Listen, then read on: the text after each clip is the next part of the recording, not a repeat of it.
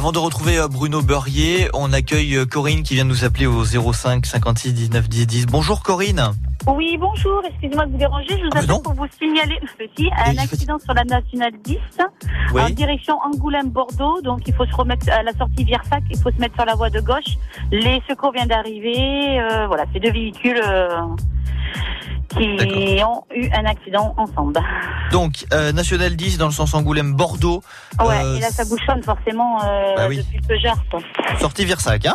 Oui, Eh ben c'est bien noté. Merci de nous avoir appelé en tout cas Corinne. On vous souhaite quand même une excellente journée sous le soleil girondin. Merci beaucoup. À très bientôt.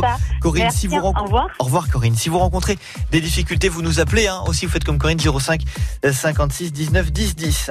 France Bleu Gironde. Et les aventures girondines avec euh, Bruno Beurrier qui s'installe aujourd'hui, Bruno, à Saint-Émilion. Oui, effectivement. idée. Ch- Et voilà, parce qu'aujourd'hui débute à Saint-Émilion la 13e édition de Philosophia, la fête de la philosophie, Mm. avec pour thème cette année l'histoire. Et à Saint-Émilion, quelle histoire? Je vais vous montrer euh, la cité autrement.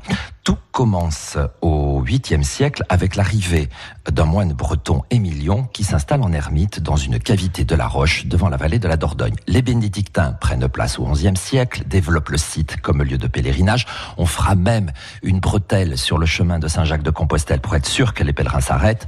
Hommes et femmes s'installent autour des moines et exploitent notamment le vin sur le coteau et la vallée.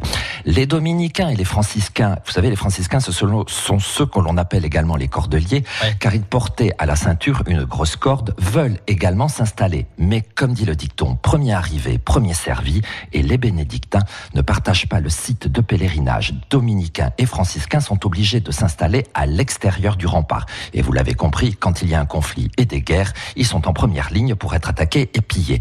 Ils vont donc tout faire pour s'établir à l'intérieur. Vous imaginez la place qu'il leur faut pour pouvoir construire leur abbatiale, leur cloître, leur bâtiment conventuel. Vous imaginez le prix du mètre carré à l'intérieur du rempart à l'époque. Ces trois congrégations arriveront à vivre les uns à côté des autres à quelques mètres. Et Charles, vous me direz, et ces dames? Et Eh ces dames? Urs- Eh bien, les Ursulines arriveront au XVIIe siècle dans la cité, et heureusement, car sans elles, Charles, nous ne mangerions pas aujourd'hui le fameux Ouais. macaron de Saint-Émilion. Mais ça, c'est une autre histoire. C'est une autre histoire que vous aurez peut-être le plaisir de nous raconter euh, prochainement. Merci beaucoup Bruno Beurrier. Rendez-vous demain pour euh, de nouvelles histoires en Aquitaine.